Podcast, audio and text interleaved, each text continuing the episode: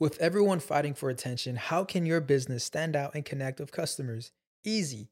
Get Constant Contact. Constant Contact's award winning marketing platform has helped millions of small businesses stand out, stay top of mind, and see big results fast. Constant Contact makes it easy to promote your business with powerful tools like email and SMS marketing, social media posting, and even events management.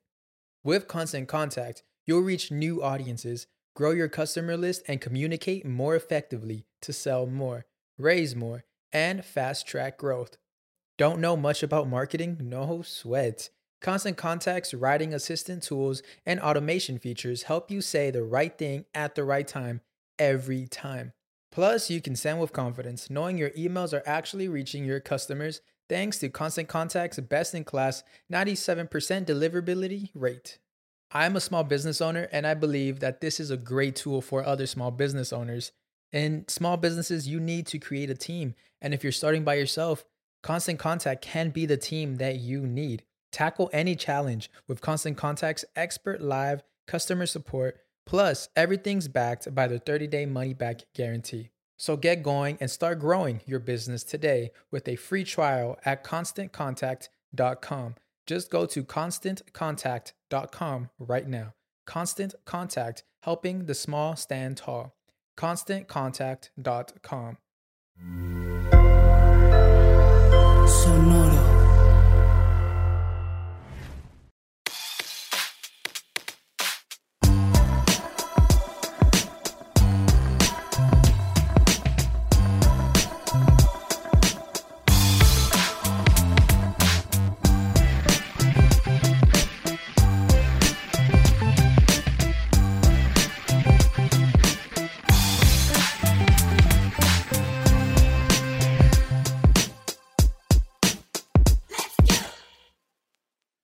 Bienvenidos una vez más a Músicos de Sillón. Este es el, eh, pero me deja checo el calendario porque creo que es el último, uno de los últimos episodios de la temporada. Es un episodio de Es una un temporada. episodio más, güey. Sí, es el, ya estamos, mira, este estaba, es el penúltimo, Penúltimo, ya casi, ya casi. penúltimo y hoy tenemos un invitado, también otro músico de sillón.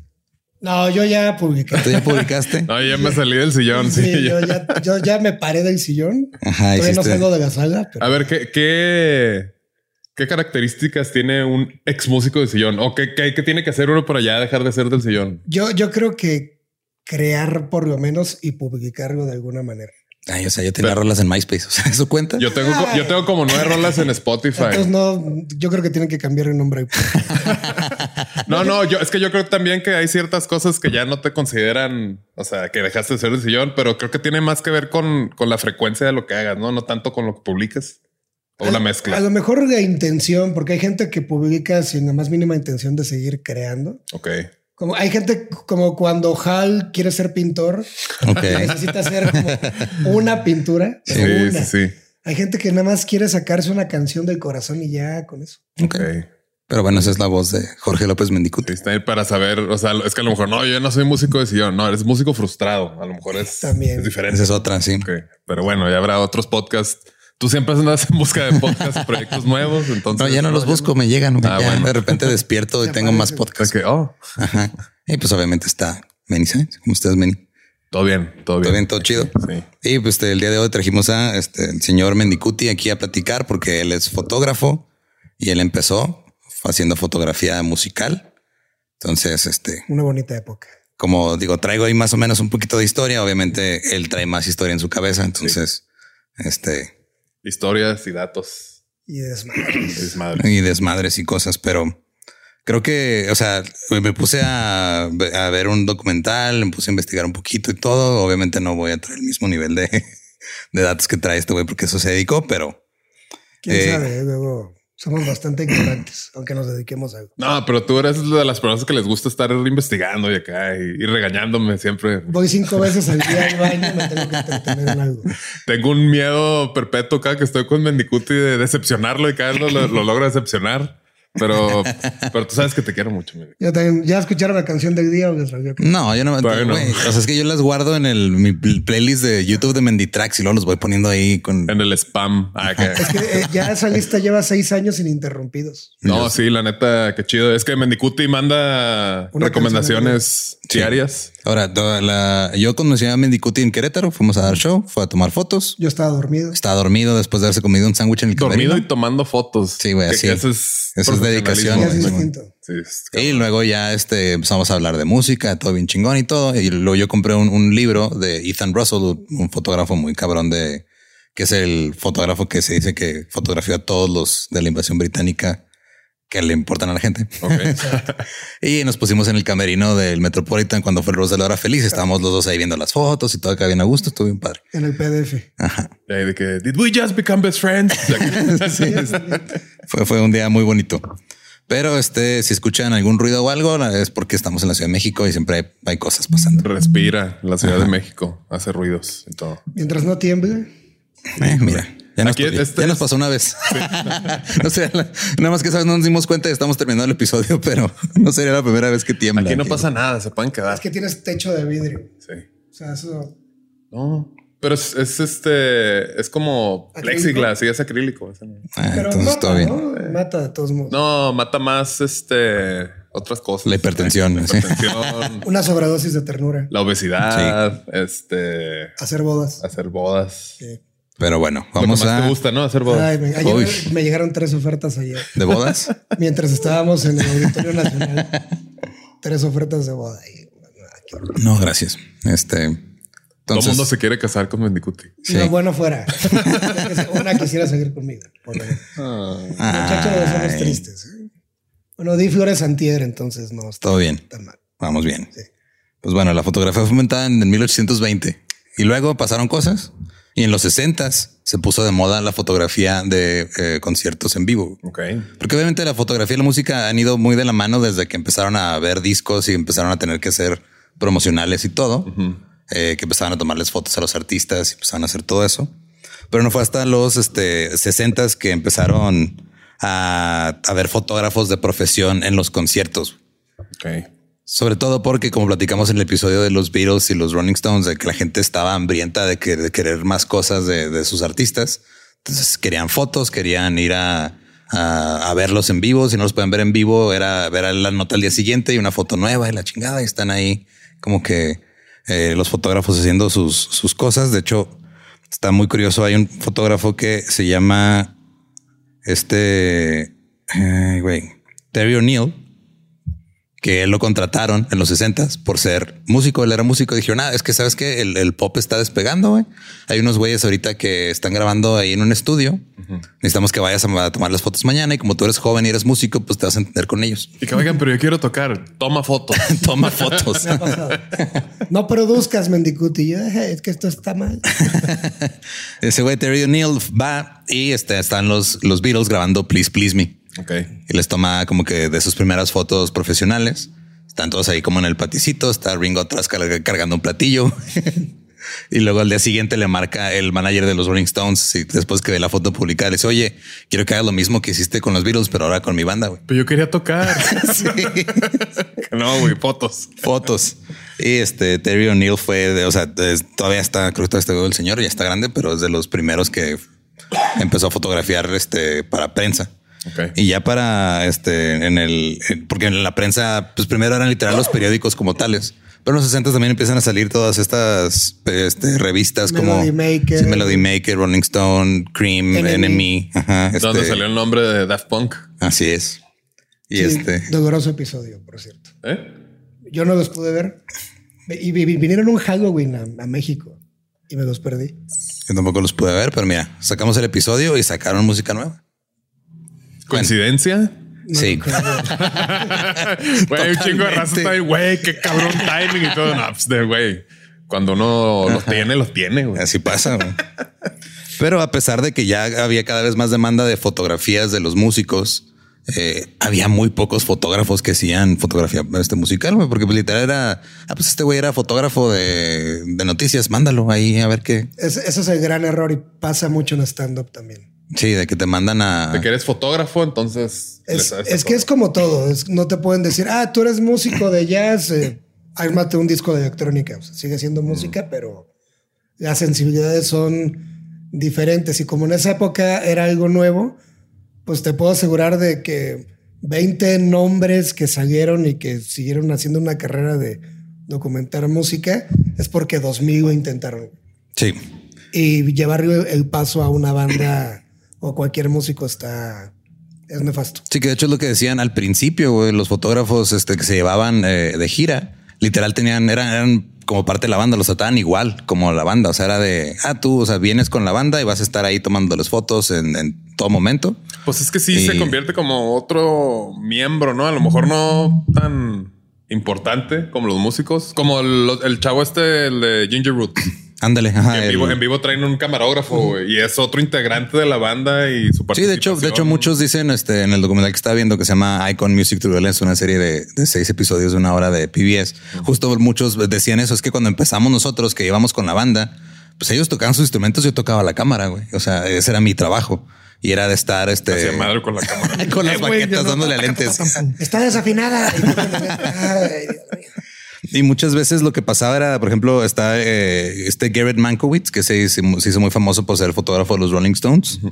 Y él este, también fotografió a Jimi Hendrix, a Elton John, a Kate Bush. Y él, él, él era fotógrafo más, o sea, él, él se iba de gira con la banda, pero él se hizo más famoso por las fotos que tomaba backstage Ok. que por las fotos que tomaban en el escenario, porque les los tomaba como en momentos, o sea, como se les, se les olvidaba que estaba ahí un fotógrafo, güey. O sea, ahí nomás le tomaba fotos y en lo que así como cuando estamos en en un camerino y estás platicando con alguien y de repente volteas y está tomándote fotos. Eso hacía Garrett. Es, es que eso es lo que no se puede enseñar. Ok. Porque eh, el error que muchos han cometido es uno, pedirme que les enseñe porque no tengo tiempo. y dos, querer que es algo que se puede enseñar. Y es en fotografías como la sazón. Ok.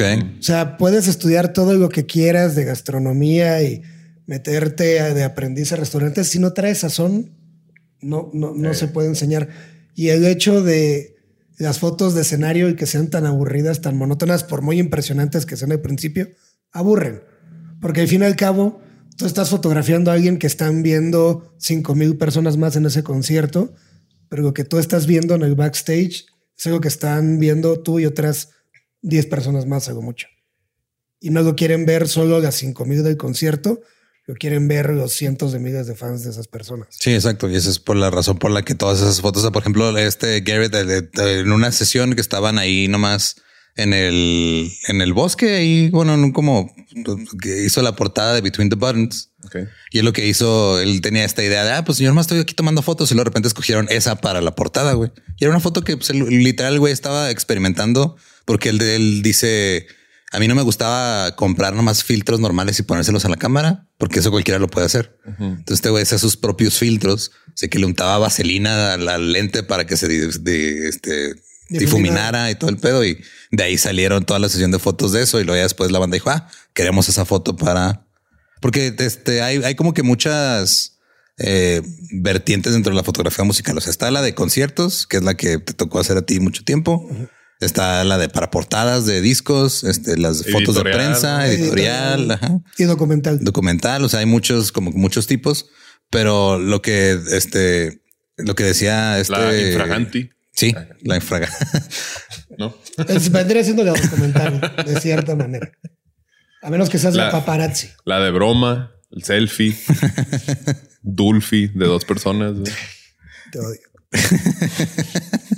El Trelfi, güey. Trelfi. Cuatrolfi, no sé si ya se está poniendo de moda ¿Y o el ya, el delfín. Ajá, Ya cada- hora. cuando se acaba. La, la- la última, la última después del encore es la Ay, no es delfín. porque estamos en tu casa. No, pues sabes que yo digo pendejadas en cualquier no, casa, yo sé, güey. yo ¿no? sé, yo sé, pero pues como esa tuya no te puedo insultar. Entonces lo que hacían ellos literal era, pues estaban ahí en los 60s y 70s. Muchos dicen, digo, los que siguen activos y vivos todavía, fotógrafos de esa época, eh, es como todo. Siempre dicen que su época de hace muchos años era, Era la la mejor. época dorada y era lo mejor. Porque se la pasaban también bien este, marihuanos con los artistas, pero bueno. Es que aparte era una época inocente, a partir de 1980 es cuando todo se fue a mierda. Sí, ahorita este, llegaremos un poco a eso, pero, Pero también está... en los 60s. En, en los 60 también eh, Jim Marshall se hizo muy famoso. Eh, Jim Marshall era uno de los fotógrafos más, este, él, él fue el fotógrafo oficial de Woodstock. Ok. Él este, le tomó fotos a Jimi Hendrix, se hizo muy amigo de Johnny Cash, pero se hizo muy A amigo. Snoopy también le tomaba fotos. Simón, a veces. Y estaba el, la foto, una de las fotos más famosas de la historia de, de la música es Johnny Cash tirando dedo. Ok. Esa foto la tomó Jim Marshall. La tomó en la cárcel cuando tocó este Johnny Cash en un concierto. Y literal volteó con Johnny y le dijo, vamos a tomar una foto para el, el, el warden, para el, el, El alcaide guarda- de guardador. la, sí, para el alcaide de la prisión y volteó Johnny, le tiró dedo a la y ya. Pero lo que decían de Jim Marshall es que ese güey estaba loco, güey. O sea, estaba en el, en el pit de fotografía y llegaban a quitarlo. El güey sacaba una, una navaja, una pistola y mandaba a la verga a los de seguridad, güey. Mientras sonaba pireta. Sí, dice otro fotógrafo este, que se lo topó también en un concierto y que le están diciendo no, que eh, no puede estar aquí. El güey sacó una pinche navaja, se lo pone aquí al, al guardia. El guardia dice ¿Qué, qué pedo. Y luego le dice el otro fotógrafo, "Eh, güey, es real esa navaja y se la pone a él en el cuello. Dice, ¿quieres ver si es real o no? Güey, también traigo esto, saco una pistola y ese güey, Aguárdame este fierro, compa. pero traía sus, sus cuatro o cinco cámaras, su, su pistola y su navaja por si las dudas. Digo, por algo Johnny Cash lo llevaba a todos lados. Sí, se lo llevaba, por eso se le llevó a prisión. Sí, es que no te puedes llevar a cualquiera prisión. ¿Tú traes algún arma o algo así? no? Eh, la palabra. La palabra del Señor, una Biblia. Ay, güey. Mi carrera en derecho. Y este. Ay, sí, qué horror. sí, el abogado de la fotografía del No, stand-up. no estoy en derecho, chavos. También fue este el- la foto de Jimi Hendrix quemando su guitarra en el Monterey Pop Festival desde Jim Marshall. Ok. Hay muchas fotos muy icónicas. Digo, aquí en, en este caso la, va a estar un poquito más complicado porque pues no podemos poner un, un playlist de fotos, pero vamos a subirlas ahí al Instagram y vamos a hacer el playlist nomás como de los artistas que vayamos mencionando. Vamos a poner la de Let me take a selfie en el. Vamos a poner la de Look at this photograph, la canción favorita de Mendicuti. foto- fotografía de Jumbo. Este. ¿qué- qué Ay, más? Eso sí. Take my picture, the filter, güey. Fotografía de Oh, Juanes. Hey con man, nice shot. Nelly Furtado y Juanes con fotografía. La de tengo la foto negra. Eso no es Y mal revelada. mal, re- mal revelada. Sí te platiqué, ¿no? Que yo de chavillo, este, cuando tomaba fotos, abría la cámara para ver cuántas fotos me quedaban. Te digo que no te puedo insultar porque es tu casa. Allá en, en El Paso, Texas, cada año hacían, o no sé si siguen haciendo lo del amigo Air Show. Creo que todavía lo hacen, Simón. Esta celebración bien gringa que en las bases militares hacen un show aéreo de ah, miren todo lo que tenemos y Los Ángeles. Here I am. Simón acá y este pues, está chido para cuando estás morrillo. Y dos años yo era el que, el que traía las fotos de las camaritas estas que son largas, ¿no? Que el, Ah. el rollo es así como de plástico. Ya. Entonces estaba tomando fotos a los, a los aviones y todo. Y abría lo. Ah, todavía le queda rollo. Y nunca salió ni una foto y no sabía por qué. Para, los que no sepan, es que los rollos básicamente funcionan con aguro de plata, a menos que me equivoque, que es fotosensible y entonces lo que sucede es cuando va pasando el rollo, se van formando pequeños cuadros donde pasa la luz que viene a través del lente de la cámara y al químico reaccionar con esa luz es que se impregna Ok. la- el filme. Y a base de químicos en un cuarto oscuro para que no le dé más luz y no, digamos, se manche más de luz el papel, es donde ya sacas tus negativos y después tus ampliaciones y por eso me hizo una pendejada. Básicamente. Pues nadie, me, nadie me dijo eso, güey. sí, si me lo hubieras dicho así, dije, ah, ok, no, no lo voy a abrir. Sí, cuando Eso me hubiera quedado dormido a lo mejor. Ay, Te hubieras quedado dormido. Es, ra- es raro que la gente me preste atención y me aguanten más de dos minutos. Por eso, precisamente. por andar, ajá, por andar nerdeando. Sí, no, no sí, pasa nada, claro. estás en un lugar seguro, tú no te preocupes. De hecho, Jim Marshall él decía, nosotros como fotógrafos no escuchamos la música, vemos la música. Que se me hace muy mamón, pero pues supongo que tiene sentido. Lo que me di cuenta viendo ese documental es que hay muchos fotógrafos que este, piensan eh, demasiado qué frases tirarle así como a los que los entrevistan para que sonara así cool. Y yo cuando me preguntan digo, te vale verga. Básicamente. ¿Por qué nadie se querrá casar contigo, güey? Eh, No sé. Este Neil Preston era un roadie de The Who y empezó a tomar fotos porque lo literal era, "Ah, pues eres roadie y ahorita que estamos en el concierto no está haciendo nada, güey, toma, este, ponte a tomar fotos. ¿De quién? Eh, de The Who. ¿De quién? The, eh, The Who. What? The band? The band, What's the name of the band? The Who. Las ardillitas, ¿verdad? Sí, Scrappy. A huevo. Y este, y una vez estaba Neil Preston tomándole fotos a Roger Daltrey, güey. Y pues Roger Daltrey tenía esta manía de estar, este, básicamente aventando el micrófono, dándole vueltas. Y él como que decía, le tomaba la foto y lo decía, güey, cada vez está más cerca de mí el micrófono, voy a poner un chingazo. Y de repente llega otro roadie y lo, lo taclea, güey, lo quita. Y dice, güey, es que Roger te va a poner un chingazo porque se le está cortando el monitor y piensa que es tu culpa porque estás pisando los cables, güey. Y literal sí te quería poner un chingazo. Güey, no, no. O sea, como que lo estaba amenazando y güey no entendía. Él decía, güey, voy a tomar una foto bien chingona.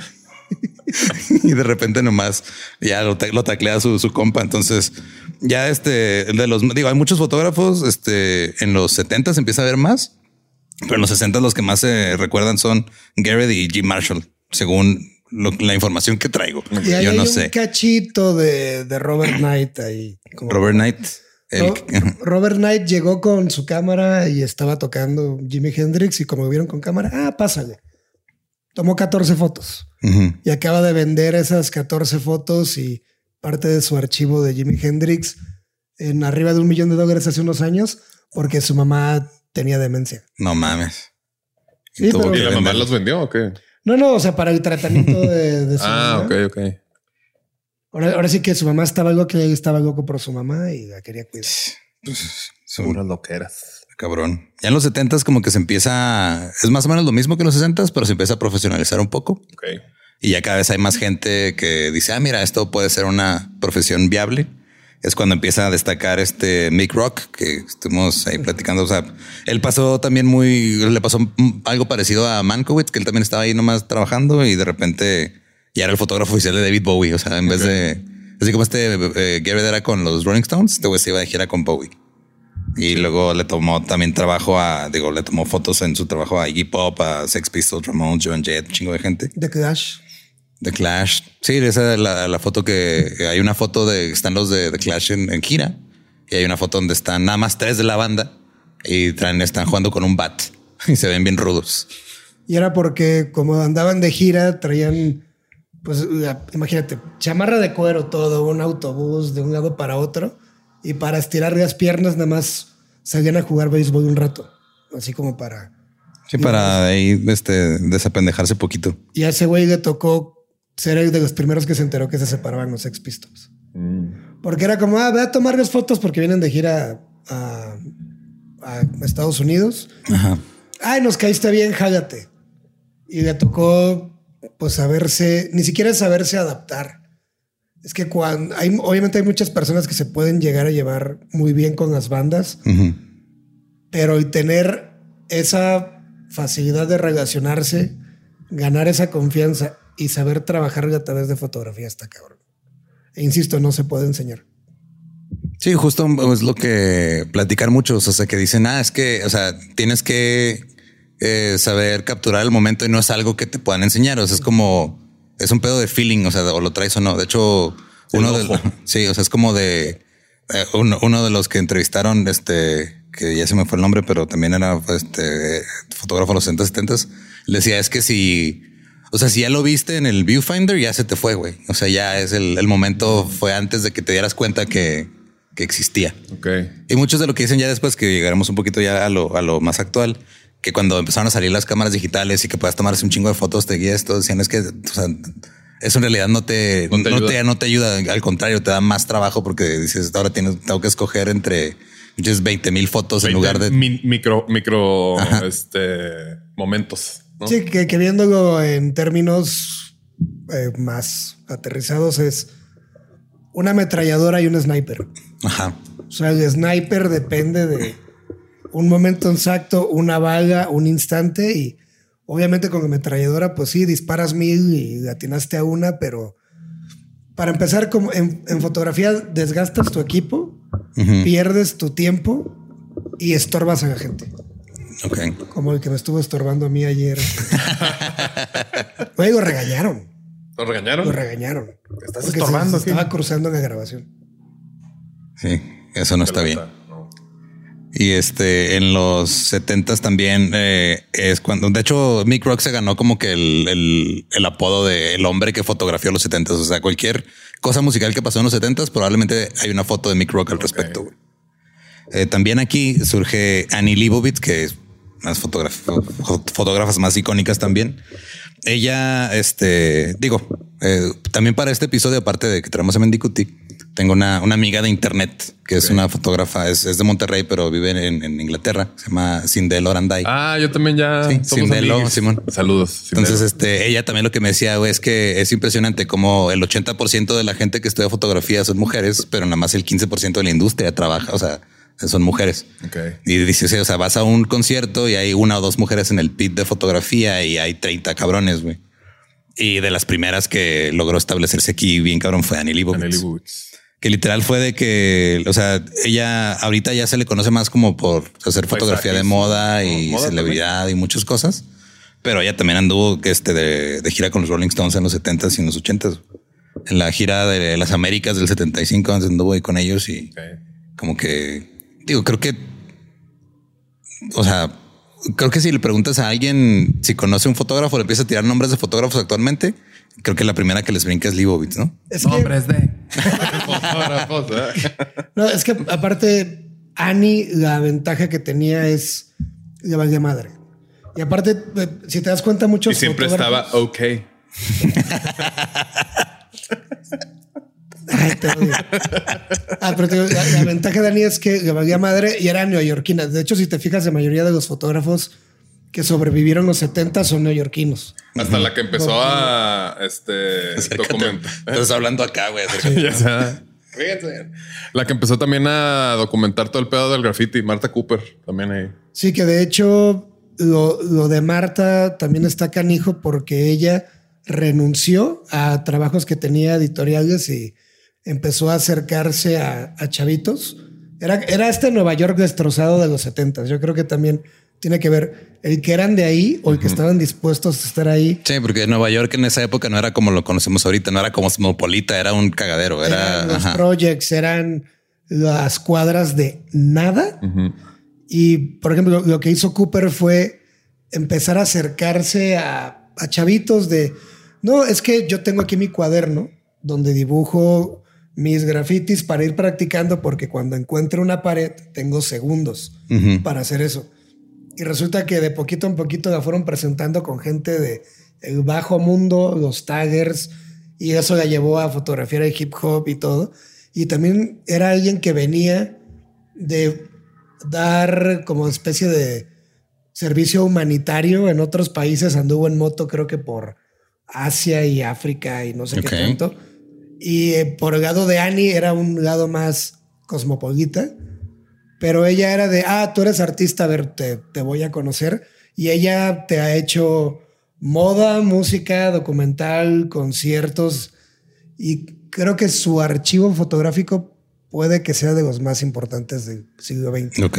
Y casi lo pierde por no administrarse bien, pero ya. ya Es se que si pasa, es que está cabrón, o sea, que de repente tú estás haciendo algo y luego llega una industria y te dice, ah, lo que estás haciendo está bien chido y nos va a hacer un chingo de dinero y luego tú no sabes cómo funciona realmente, güey. Está complicado. Hay otra fotógrafa también de esta época que se llama Jenny Lenz, que, güey, literal se apellida Lente, güey. Wow, el destino. Ah, Bueno, Mick Rock. Sí, Mick Rock también. Fotógrafo de rock. ¿Cómo te llamas? Mick Rock. Este, ¿cómo se llama? Dennis Pop, el, de, el, productor este, ¿no? De, Es el de el sueco. sueco. sí. O Bob Rock. Bob Rock. Ajá. Sí, de hecho yo me pedido Espinosa Podcast, güey. Es un pedo. Y este, pero eh, esta Jenny se fue más por el punk en los 70s. güey. Ok. Entonces en los 70s empezó a fotografiar a los Ramones, a The Clash, a los Runaways. Este, de hecho, hubo un pedo también con, eh, bueno, en los 70s también estaba este Bob Gruen, que también es un gran fotógrafo. Él creo que una de las fotografías más este, conocidas de John Lennon es una que está como cruzado de brazos con la playera que dice New York.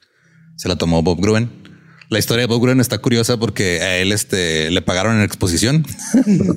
Literal, güey. Pero supo aprovechar los derechos después. Sí, eso sí. Este, porque digo, creo que eh, próximamente playeras de López Mendicuti con, las caras de nosotros. Por favor. Este, porque estaban en un concierto. Eh, John y Yoko fueron a un concierto de quién era, güey? Era de Arita Franklin. Ariana Grande. Ariana Grande de Nueva York. Era eh, Arita Franklin abriendo la Ariana Grande. y, y, estaban ahí muchos tomando las fotos. Y luego como que John ya ves como lo, lo platicamos en el episodio que el güey de repente nomás decía pendejadas así de ¿y quién toma? ¿Qué pasa con estas fotos? Nunca las vemos. y este güey levanta la mano y dice yo vivo una cuadra de tu casa, güey, es que te las enseño. O sea, Simón, este, Kyle y, las metes abajo de la puerta. Y dicho y hecho. Ajá, fue él. Y, y es un proceso lento. O sea, estamos hablando de que entre revelar el rollo y ampliar las fotografías, si eres rápido, dos horas. y, eso porque ya algo tres. Y la ventaja de, de Bob, neoyorquino también, era que él, por alguna u otra razón, siempre estaban cuando empezaba todo. O sea, recién se muda John Lennon, ahí está. recién va a ser el primer concierto en el CBG, CBGB. CBGB, ahí está, Simón. Ajá. Sí, de hecho, Bob Gruen, Godley y Jenny Lenz estaban mucho en el CBGBs con lo del Eso, tampoco se puede enseñar, ¿no? O sea, el, que estés en el lugar adecuado en el momento es que adecuado. Lo peor de todo no es que estés, es que quieras estar. Porque, por ejemplo, en mi caso, lo que pasa es que ahorita todo el mundo es de, oye, méteme, oye, quiero aprender, oye, ¿cómo lo hago? Oye, y digo, a ver, ahorita el, el, el stand-up mexicano es como ese rock de los 60, 70. O sea, hay mucho de dónde sacar, hay mucho talento que apoyar, pero la gente no quiere ir. O sea, la gente, la gente ya quiere ir con los auditorios, ya quieren ah, ir a... Si no le quiere chingar. Exacto, no le quiere chingar. Y estamos hablando de que así como Bob Gruen estuvo en el CBGB, en Pates, en shows donde eran a lo mejor cinco músicos y diez en audiencia. A ver, a mí me tocó ir a las cantinas o a los micrófonos abiertos donde eran siete comediantes y dos mesas de dos personas. Entonces, como un, un verdadero fotógrafo, se tiene que curtir siempre en de lo más chiquito a lo más grande. O sea, tú no puedes, volvemos al ejemplo del chavo de ayer. O sea, tú no puedes soltar en un teatro grande a una persona que ni siquiera sabe trabajar en un espacio pequeño. Porque mientras más grande es el lugar en donde un fotógrafo tenga que trabajar, más grande es el número de posibilidades de cosas que pueden salir mal, de gente que puedes arruinar su trabajo, de cosas que tú puedes provocar que ese show no se disfrute. Y no es lo mismo que hacer un show para 10 personas en un barecito a un auditorio de más de 5 mil personas. Entonces, también el, tema aquí de, ese tipo de, de fotógrafos de música es, tienes que tener la sensibilidad pero también tienes que tener el respeto tanto del artista como el público. O sea, el fotógrafo nunca puede ser el protagonista de su propio trabajo. Es lo que muchos pendejos no entienden ahorita. no, es que tú te metes a sus cuentas de fotografía y son puras selfies. Ajá. Entonces, ¿a mí qué me interesa? O sea, porque es muy fácil trabajar con uno mismo, pero no en uno mismo. Ese es el pedo. Y la ventaja de Bob Gruen es que él sabía escuchar, él sabía estar, él sabía aprender. Porque, a ver, muchos fotógrafos también lo que pasó, por ejemplo, hay grandes fotógrafos en los 50 que era la época dorada del jazz. Sí. Pero fueron fotógrafos que viene el rock, viene el pop, vienen estos nuevos movimientos y no saben entenderlos, no los quieren entender.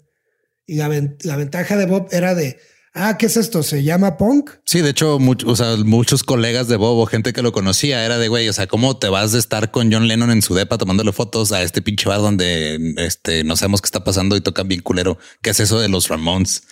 o sea, Simón. Y él así fue, no, es que está pasando algo chido y yo quiero capturarlo, güey. Y justo es eso, es de, o sea, pues identificar, esa, magia, ¿no? También que es, aquí hay algo que no, no sé qué es, pero sé que quiero ponerle atención. Es que, quiero estar aquí. Yo, yo, me retiré de la fotografía de conciertos porque ya aparentemente tenías que ser amigo de alguien, conocido de alguien, llevarte bien con, con Ocesa o, una cosa así. Es que me acordé de la foto de Johnny Cash. Sí, sí, sí. me gusta mucho. Y, de repente te, encuentras que algo que a ti te apasiona está empezando a suceder en tu país.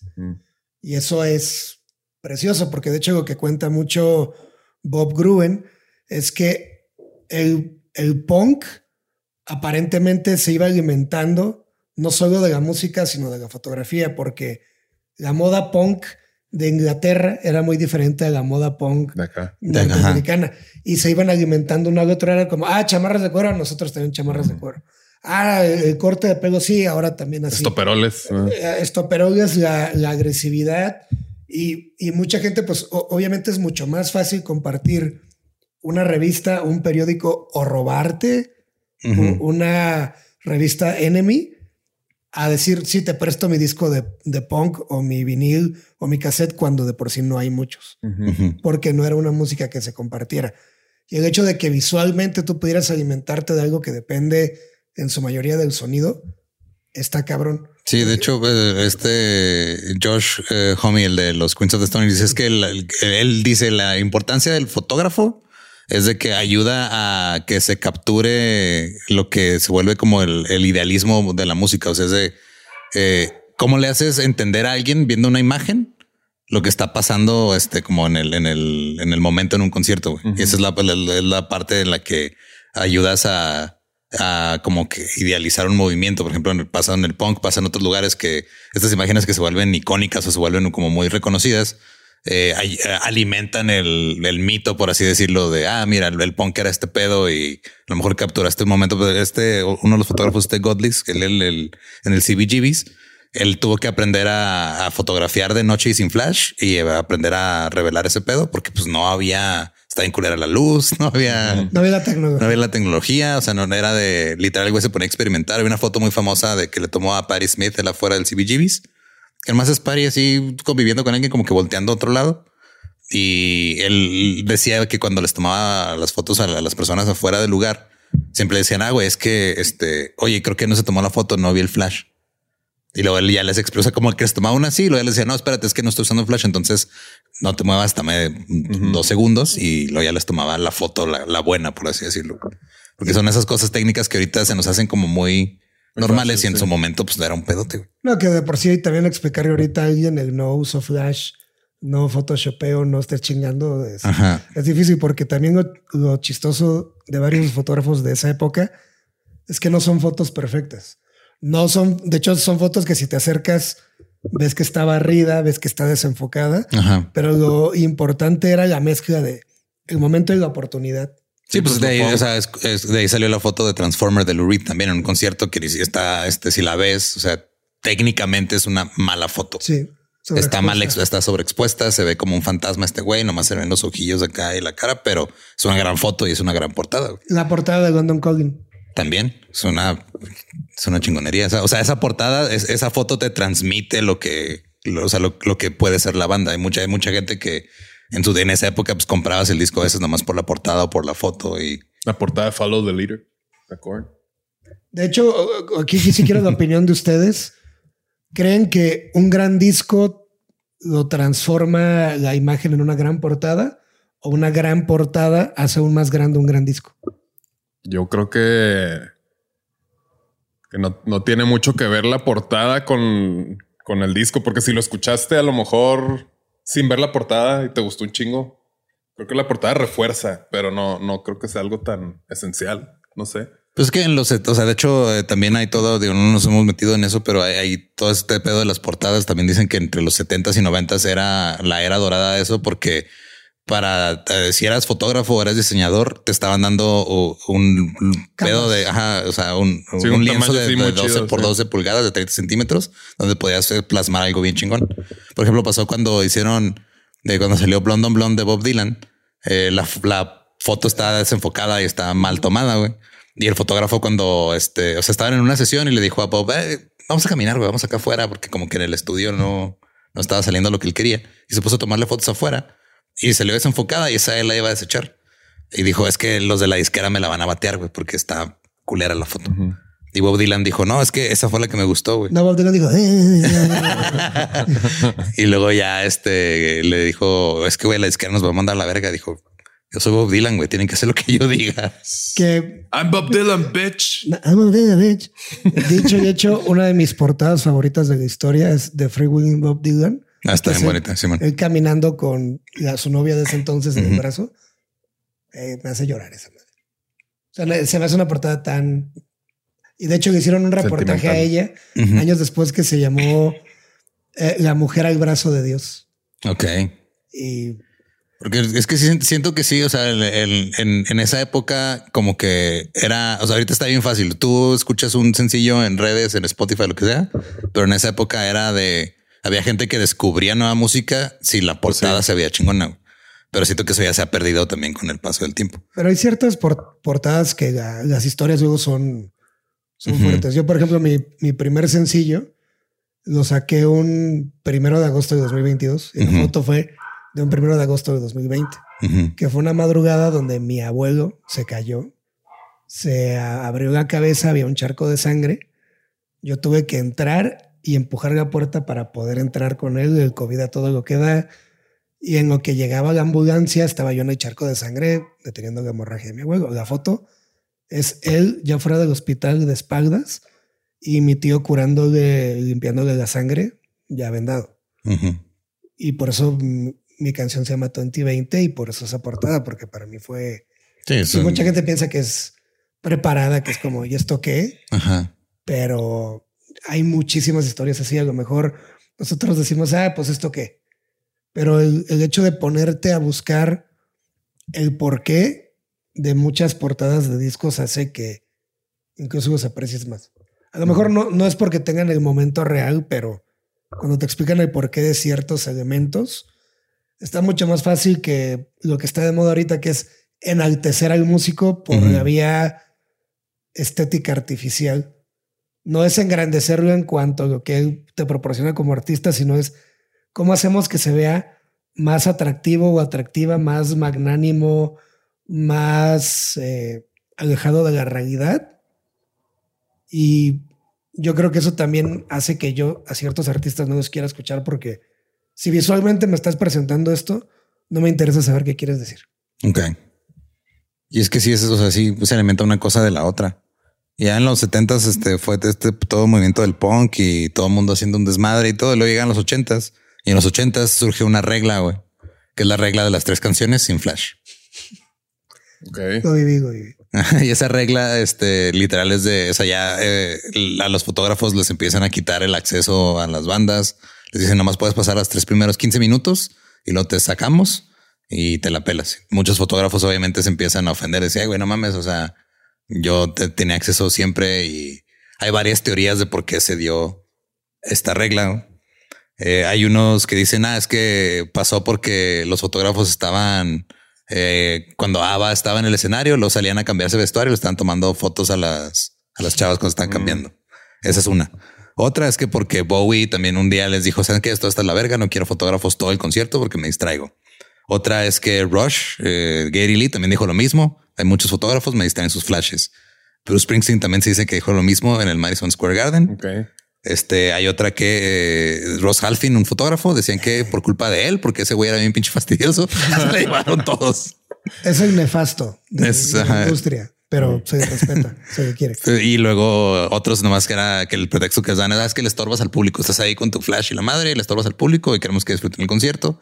Otros porque decían, "Ah, es que en los primeros eh, 15 minutos es cuando la banda todavía se ve entera o el artista toda se ve bien, así como salió el escenario.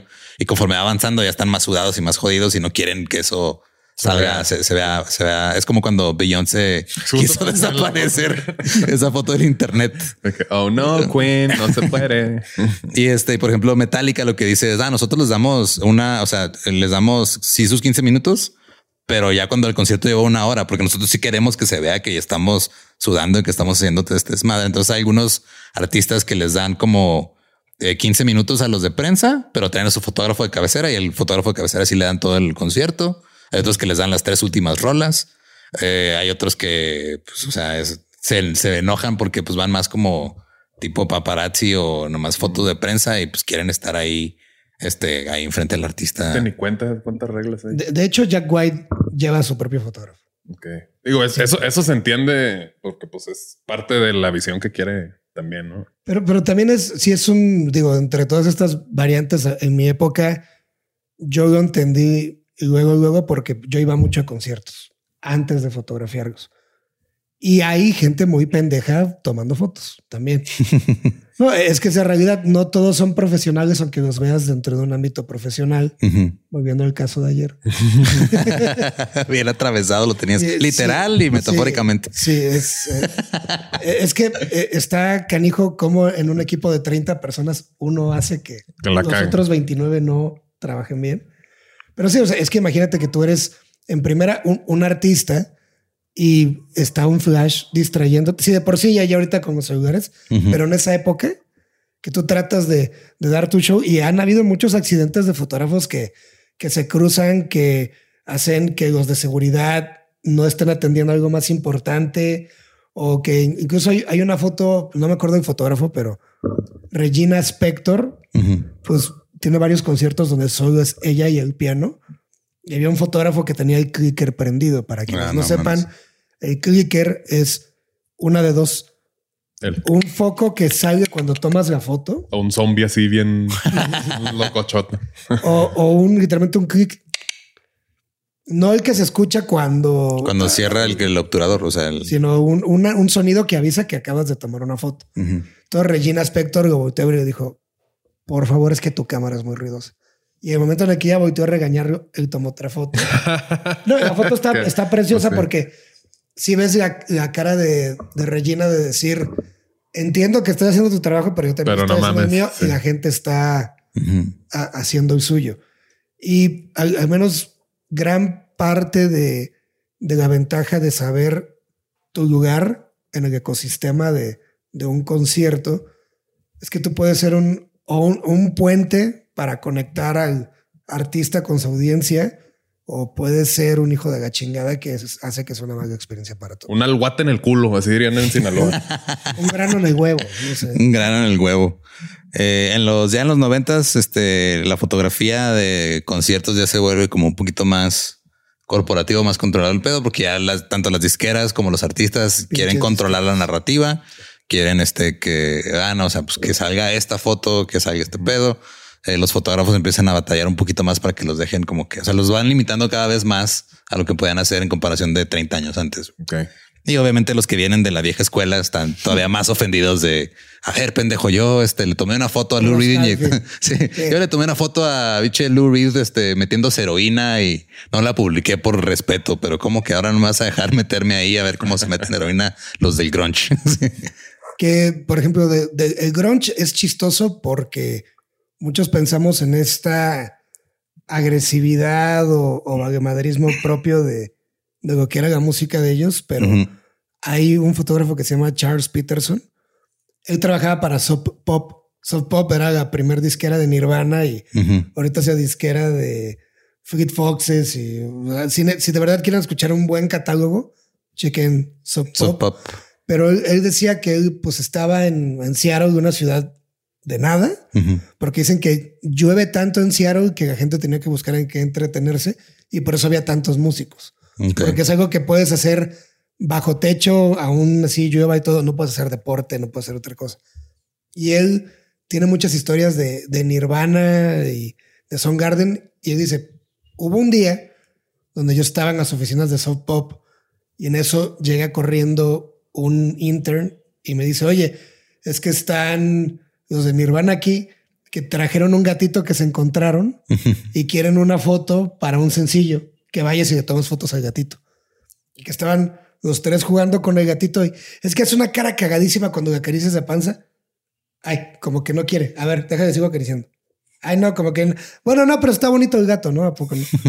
y a él, algo muy cabrón que le, le, tocó experimentar fue, sí, tomó estas grandes fotos a, a Pearl Jam, se fue de gira con ellos, a Nirvana, creo que incluso a Mud Honey y todos.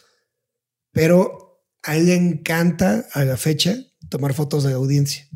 Y dice que mucha gente se fue a Seattle, no solo por la música, sino que veían las fotos que publicaban de del público y decían, es que yo quiero estar entre esa audiencia. O sea, yo quiero esa, esa pasión. Yo no nada más quiero ver a la banda, quiero saber que viendo a la banda voy a estar con gente que también lo sienta. Mm. Y sigue vivo sobrevivió y si pueden seguir el trabajo de Charles Peterson, se los recomiendo un chingo.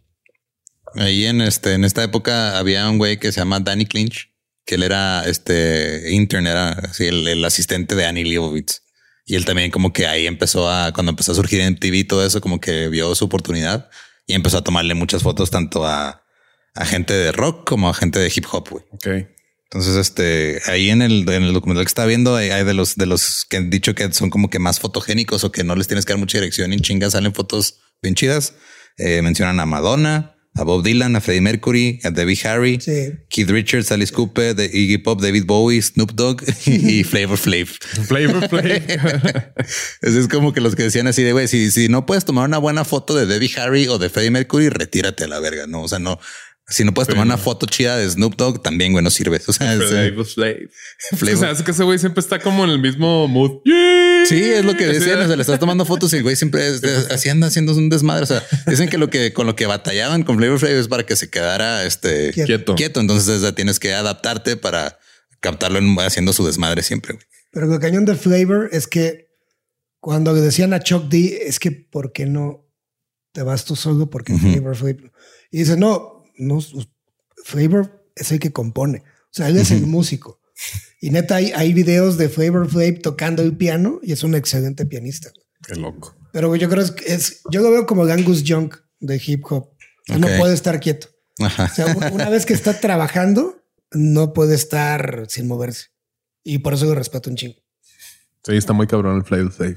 Y el este ahí en los en los 90 sí es cuando empieza el como el, el moverse ya un poquito a, a lo digital. O sea, todavía no tanto como en los 2000 creo yo, pero sí es ya empieza a haber un poquito más de tecnología de, de, de cámaras que empieza a cambiar.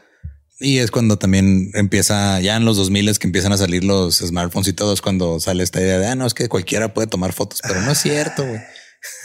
Ya me cabrón. O sea, tu experiencia cuando estabas eh, yen- yendo a conciertos y todo, o sea, ¿qué, qué era lo, o sea, cómo era? O sea, a ti te mandaban así de, ah, ve a cubrir esto. Eh, o- Yo, yo trabajaba para Orbinyl, que ahorita ya dejaron la prensa musical y hacen solo sesiones en vivo. Ok. Saludos a los jefazos allá. Eh, pues prá- prácticamente yo lo, lo que pude percibir en los tres, cuatro años que, que fotografié conciertos es que sí había mucha gente que no tenía nada que hacer ahí. Ok. O sea, por- por- y, y no solo en cuestión de equipo, porque mucha gente dice, ah, es solo por mi cámara me ninguneas.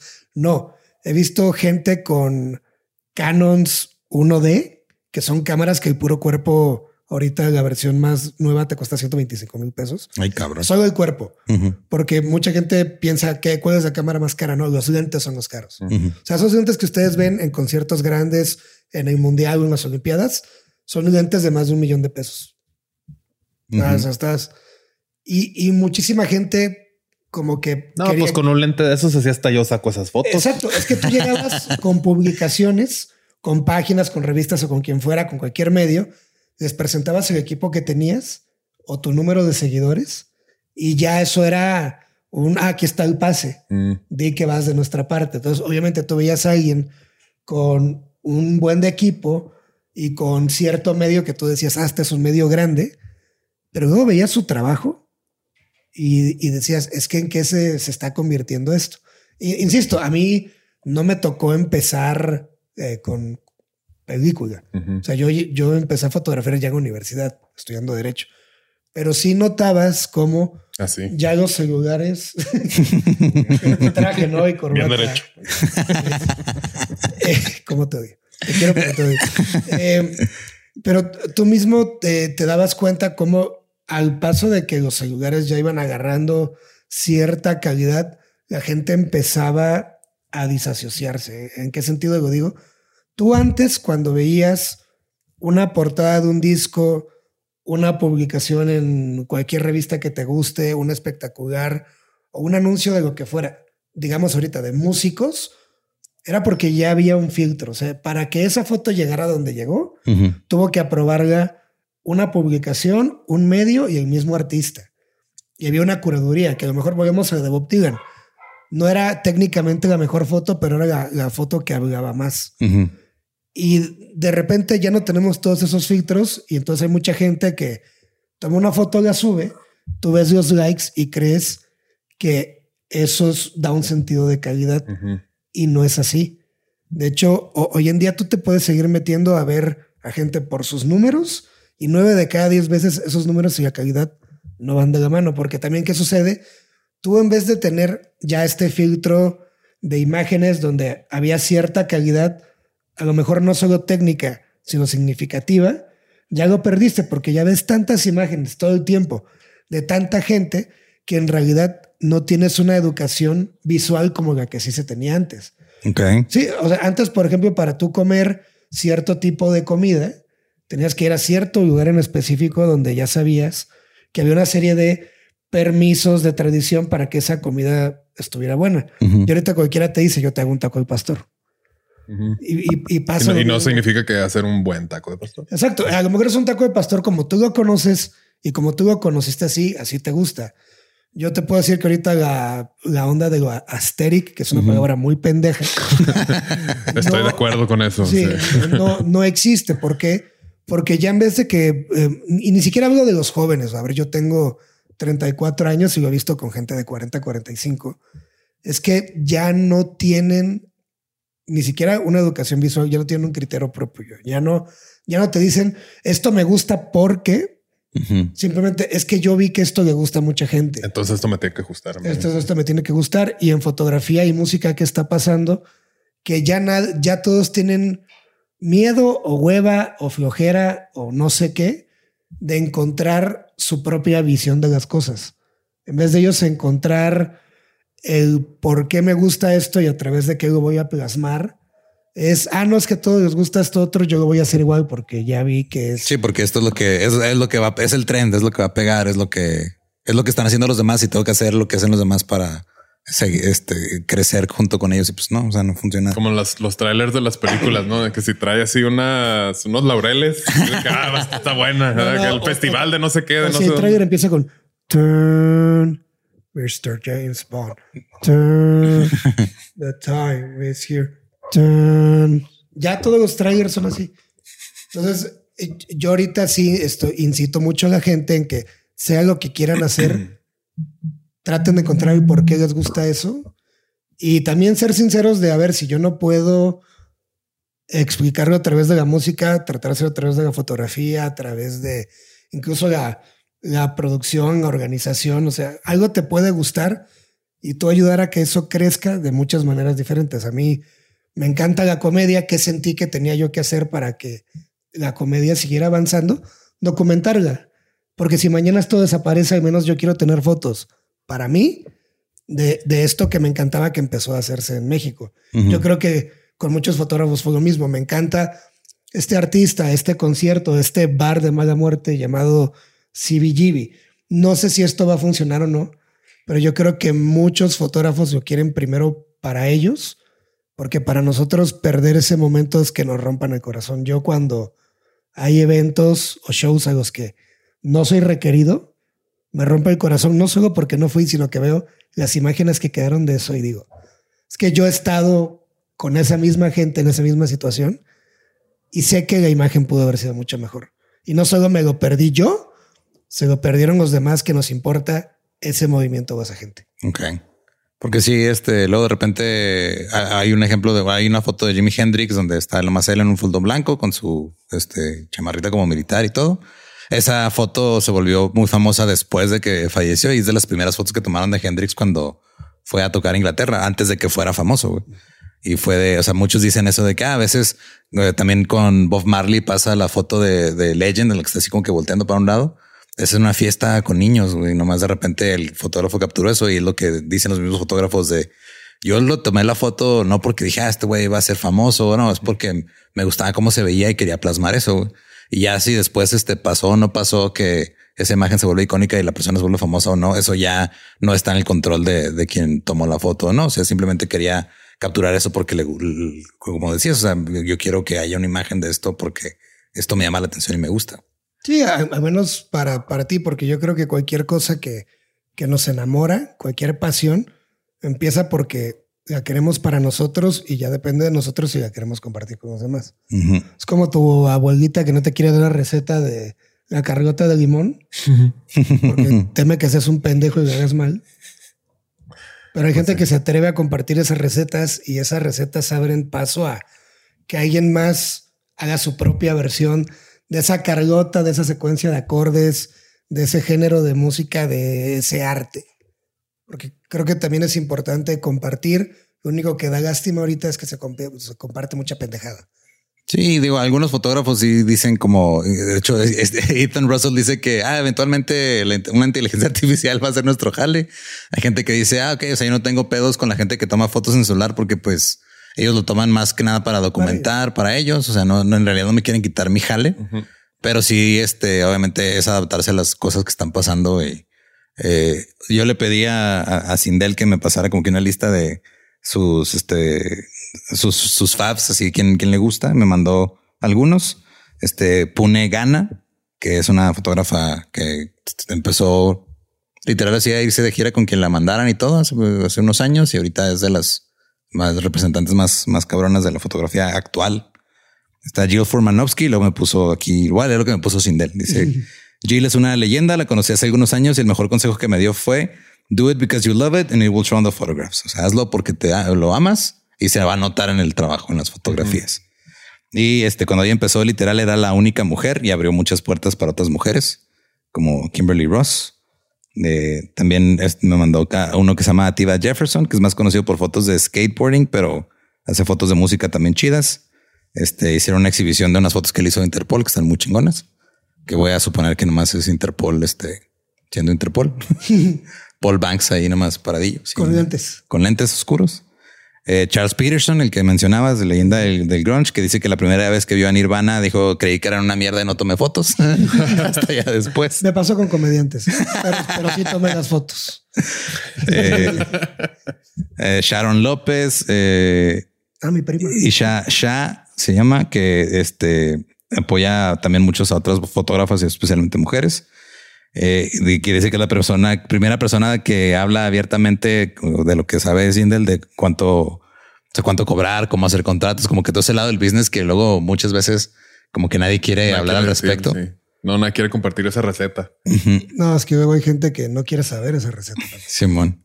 Obviamente Autumn the Wild. Mi reina. Mi reina, la adoro. Sí que ya hasta dirigió una película que no la he visto, pero... Es que Autumn the Wild empezó fotografiando en los 90 y ella ha trabajado toda la vida con Florence and the Machine, The White Stripes, fotografía Sonic Youth, grandes movimientos de rock. Pero lo que decía eh, Dex ayer es que ella se casó con un baterista. Entonces, toda su vida fue estar enamorada de la música en, en matrimonio y en chamba. Y su hija Arrow the Wild es la cantante de Star Kroger. Mm. Y el guitarrista de Star Kroger es amigo de toda la vida de, su hija. Y esta niña creció diciéndole tíos a Jack White y a medio mundo. Y ella con el paso de los años dijo, ah, voy a empezar a hacer cine. Empezó haciendo videos musicales para Lemon Twix, Florence and the Machine, para Prada. Y ahorita su única película, Emma, con Anya Taylor Joy, después de ver sus videos dices, claro, ahí se ve. Pero lo chingón de ella es que creció juntando la imagen con la música y en la película, Emma, en cuanto hay alguna pieza musical, sabes por qué. Mm, se siente. Y, el, y el hecho de que se ve, foto, se, siente. La pieza está presente. Está presente. O sea, el, hecho de que tú puedas pasar de fotografiar bandas a hacer una película de ese nivel como tu primera obra, está cabrón muy. Sí, vean, de verdad. El soundtrack, chulada. También me dijo esta Sindel que este Gilbert Trejo, el hijo de Danny Trejo, es novio de Arrow ahorita. De Arrow de la Starcrawler y también hace foto. O sea, yo sabía que estaba haciendo cortos y todo, pero que también hace foto eh, muy chida. Me pasó a Jennifer McCord, que es este, una amiga con la que trabajo ella allá en Londres, que también ya se dedica más a retrato que foto, pero tiene cosas muy chidas. Eh, también, obviamente, los obvios, este, Beats, Ross Halfin, Tony François y este. Y Rock. Ajá, y alguien que se llama Daniel Patlán, que no lo ubico, pero que dice que también es muy buen fotógrafo y eso fue lo que me mandó y me mandó justo esa estadística que de todos los este, graduados de fotografía, el 80% son mujeres a nivel mundial, pero solo el 15% de la industria de la fotografía son mujeres. De, de hecho, mi escuela de foto, la mayoría eran mujeres. Y en derecho también.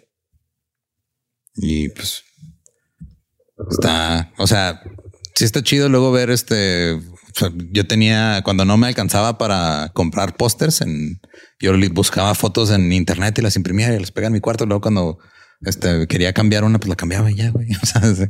o lo que hacía era había una aplicación en línea que te las ampliaba, pero las hacía como eh, o sea, no, no te las ampliaba bonito, las hacía como bolitas, así como puntitos, y luego las, las hacía más grandes. Entonces la imprimía como que así una foto que me gustaba de algún artista y la imprimía en seis, ocho hojas y luego estaba pegándolas y las pegaba ahí arriba. Y Qué chido. Yo así hice con varias fotos de The White Stripes. Estoy enamorado de esos güeyes. Mi primer concierto, de hecho. White Stripes. Buen concierto. Y digo, hay, hay una lista interminable de, de fotógrafos. Ahora sí que yo tra- traje parte de la mía. a ver, dale. Eh, Otis Bartolomo, que de hecho acaba de fallecer, mejor conocido como O. Él era fotógrafo de skate y de punk y productor y hablaba de guitarras y él trabajó con Wing 182, Folk Top, eh, muchas revistas de, de skate. Eh, Ethan Russell, Mick Rock, Autumn the Wild, Ross Halford, Robert Knight, eh, Patrick Pantano, Diego Figueroa, que lo conocí cuando los dos trabajamos en el Voodoo Fest de Nueva Orleans, eh, gran amigo de, de Tony también, es uno de los, trabajó con ustedes en, en el Pepsi, Sí. de hecho, que gran fotógrafo y ahorita le está dando a la Fórmula 1. Chavarrock, una eminencia incluso en la documentación, tanto periodística como, di- digamos, el relato de la escena de rock mexicana. Eh, yo, yo siempre me lo topaba y era tipazo, ni se acuerda de mí, obviamente. Eh, y hay algunas historias curiosas, como la de Marcus Hani, que era este chavo que se metió a todos los festivales gratis. y una de sus grandes técnicas era llevar una cámara y no le preguntaban nada, el mismo estilo de Robert Knight, de 50 años después. Y él en una de esas veces que se metió a un festival, le tomó una foto a Jay-Z que le encantó y Jay-Z lo contactó y él empezó a fotografiar nada más así porque sí y terminó haciendo la portada del disco ganador de Grammy Babel de Monfort and Sons. Ok, qué chingón. Entonces ahí está metido, es, es como todo, muchos llegamos por accidente y no sé si ustedes tengan alguna foto favorita que tenga que ver con música en su cabeza. Aunque no se sepan el fotógrafo, pero una imagen que digan es, es que es cuando pienso en este artista o en este momento de la historia de la música. La del. Siempre se me olvida el nombre. Es Awaken My Love. Es el disco de Childish Gambino. sí, Sí, sí, se llama ese la- disco. De la sí. portada. Sí, como medio tri- tribalesca, como que no, y como que sí, esa foto se me hace muy chida. Aparte que el, el disco está chingoncísimo, ¿no? Pero sí, esa foto. Se queda. Sí, porque el, ya la había visto justo antes de como que de escuchar así esa música y todo, y como que se queda grabada sin saber qué era. Y luego, ah, pues es la portada de este discazo. Te digo, una gran portada ayuda, un gran disco. ayuda, sí, como no. Dex.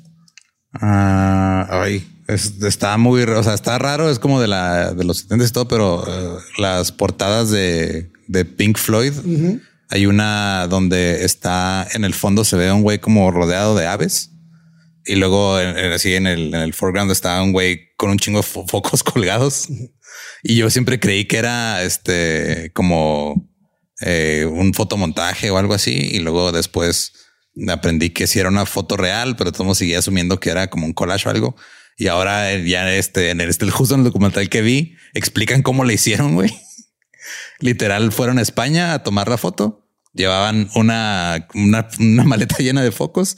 Un güey de ahí les dijo, ah, es que estos focos aquí no van a funcionar porque pues no es la misma entrada. Y quien sé que dijo, no, es que es para una foto. Y luego lo que hicieron para, para que sí se este, estuvieran los pájaros ahí alrededor. Este literal agarraron aves y les colgaron como unas pesitas, güey. Entonces las aventaban arriba y luego pues querían volar, pero no podían. Entonces como que medio se quedaban ahí y luego bajaban. crueldad animal, eso ya no se puede. Sí, güey, es justo el que le- le- cuando están explicando cómo le hicieron, es decir, o sea, obviamente ese pedo ya no lo podemos hacer ahorita, pero o sea, obviamente después de que terminamos este, liberamos a todos, no ninguno terminó herido, nada más Se estaban trabajando. mamados, se fueron. Se fue- empezaron a letear y se fueron más lejos de lo que esperaban, pero me acuerdo que de esas, o sea, fue de esas que, que veía y decía, es que a quién se le ocurre hacer esto, güey.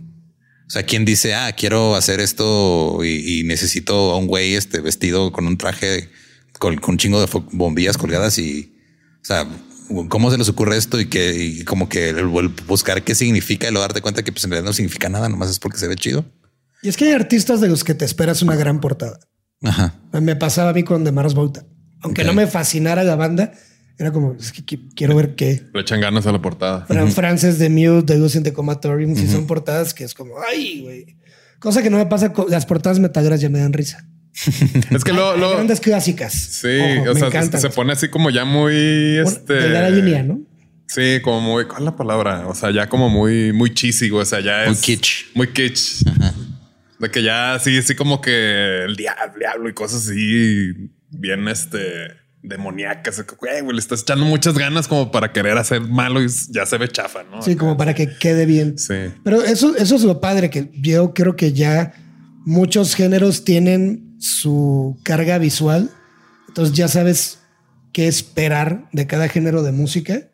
Como que, ah, entiendo sin saber ni siquiera o que tenga el nombre del artista que este es un disco de jazz, un disco de pop, de reggaetón, de, de todo eso. Y creo que cuando dentro de eso mismo puedes hacer algo memorable o algo que rompa, porque una cosa es romper bien, otra cosa es romper mal. es, es cuando esas portadas se mantienen.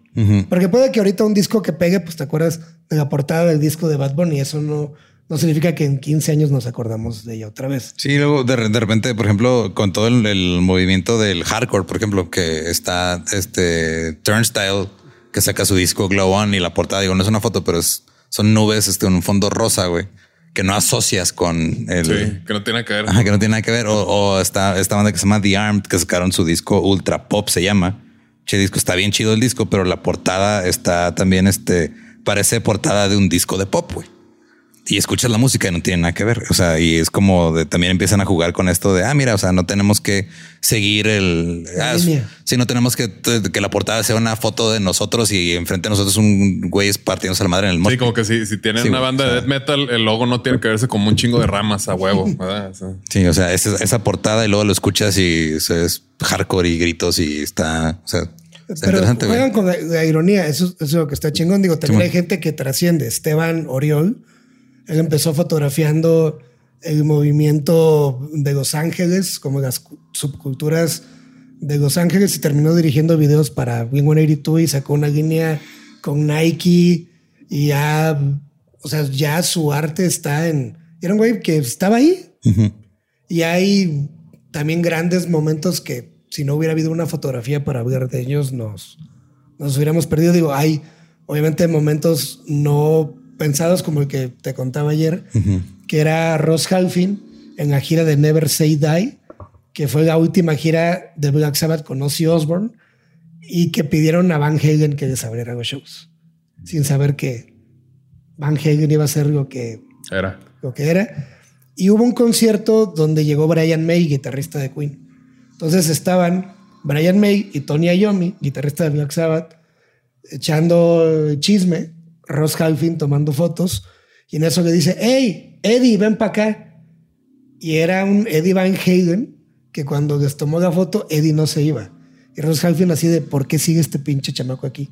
Y al final de esa gira, Black Sabbath se separa y Van Halen despega como una de las grandes bandas de finales de los 70 Pero son, son esos momentos que no, no, no sabes. por- Simón. Sí. porque en realidad el proceso de documentación consiste en abarca lo que puedas porque no sabes de aquí qué va a salir. Sí, man. Y hay otros momentos preparados como el de un gran día en Harlem, que es yéndonos un poquito atrás, esta foto donde hay 57 músicos de jazz de la época en Harlem y fue bajo el encargo de la revista Squire. Y es considerada una de las fotos más importantes del siglo XX. Pero lo chistoso de, de esa foto es que el fotógrafo se encargaron, cerraron una calle para tomar esta foto en Harlem con todas estas personas y Art Kane trataba de organizar a 57 personas probablemente drogadas Porque mucha gente. habla de Probablemente. rock. No, es, eso es chistoso. Mucha gente habla de rock, pero no saben que neta de las drogas más cabronas que se consumían eran. Ujú. Entonces, era como este día en los 50 todos estos músicos y había niños corriendo, uno de ellos llevó a sus hijos, había vecinos, había perros, había no sé qué. Y esta foto, por más que se quiso preparar lo que la hizo tan especial, es que Kane dijo, a la chingada así como está. Y es una foto preciosa, digo, yo me, me gusta el jazz, no estoy tan adentrado, digo, reconozco a Thelonious Monk y un par más que están ahí, pero el hecho de que ya en esa época se consideraba, antes del rock, tan importante el documentar de manera fotográfica un género musical, es lo que nos preparó para que varios empezaran a decir, va, lo voy a intentar ahora con otro género, Ajá. con otro movimiento, con otro artista. Muchos hubieran visto a David Bowie y hubieran dicho, "Ay, ¿Qué pedo con esto? Ajá. pendejo que. Y Mick Rock dijo, eh, pues juega. Y creo que eso es lo, lo más importante, darse la oportunidad de documentar. Sí, luego no sabes qué va a pasar. Digo, ya para este, hay una historia que viene en el documental, así que este Danny Clinch le dieron el- la encomienda de tomarle fotos a los ganadores de los Grammys. Entonces, cada año él va, se forman todos los que ganaron Grammys. Y, o sea, y están esperando a pasar a su foto con su, con su estatuilla. Y dice que siempre por lograr la gente está ahí, este, en la fila y platicando y todo. Y siempre están como que viendo a quién le están tomando foto. Entonces está tomando la foto a B.B. King, una leyenda del blues. Y de repente se da cuenta que la gente está como que atrás de él, así como inquieta y volteando a otro lado. Y él como que se saca pedo porque dice, "Ah, güey, estoy con B.B. King, denme un momento. Y voltea y está Paul McCartney con Dave Grohl platicando.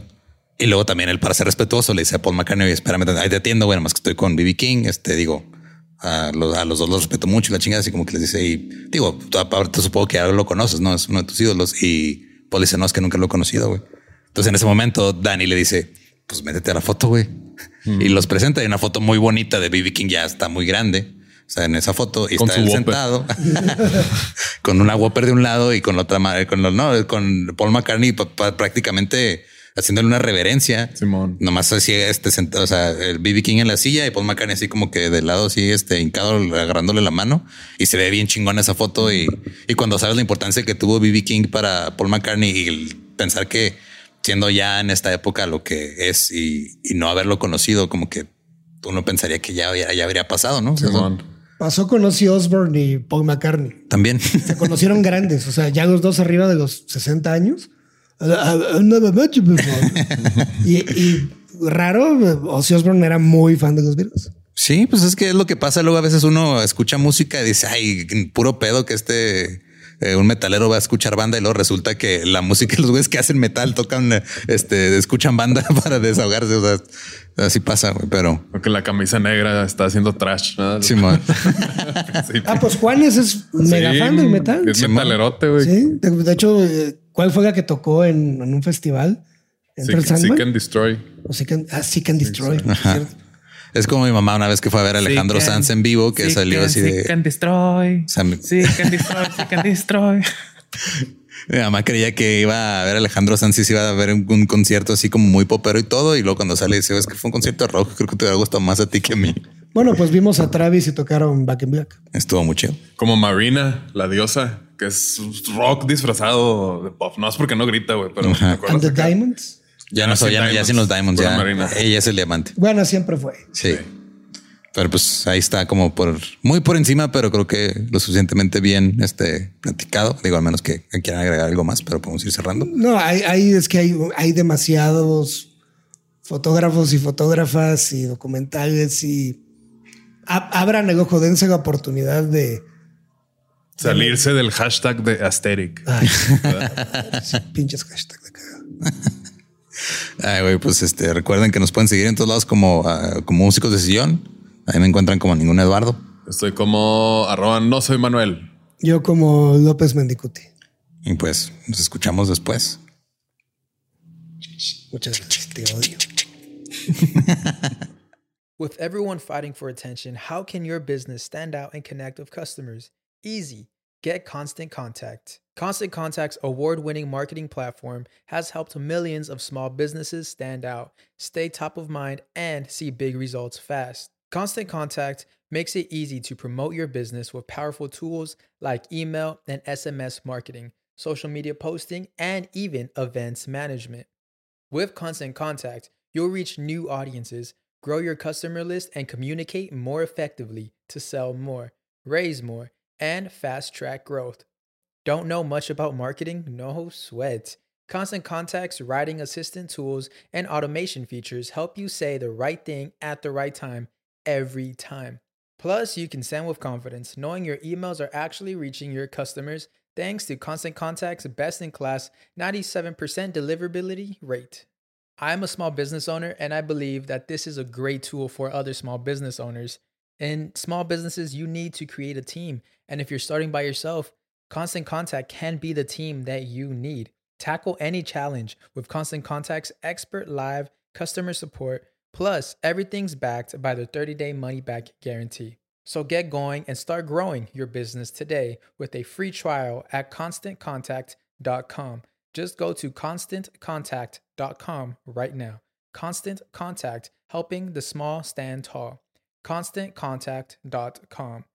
Hello, it is Ryan, and we could all use an extra bright spot in our day, couldn't we? Just to make up for things like sitting in traffic, doing the dishes, counting your steps, you know, all the mundane stuff. That is why I'm such a big fan of Chumba Casino. Chumba Casino has all your favorite social casino style games that you can play for free anytime, anywhere with daily bonuses. That should brighten your day a little. Actually, a lot. So sign up now at chumbacasino.com. That's chumbacasino.com. No purchase necessary. Group. Void were prohibited by law. See terms and conditions. 18 plus.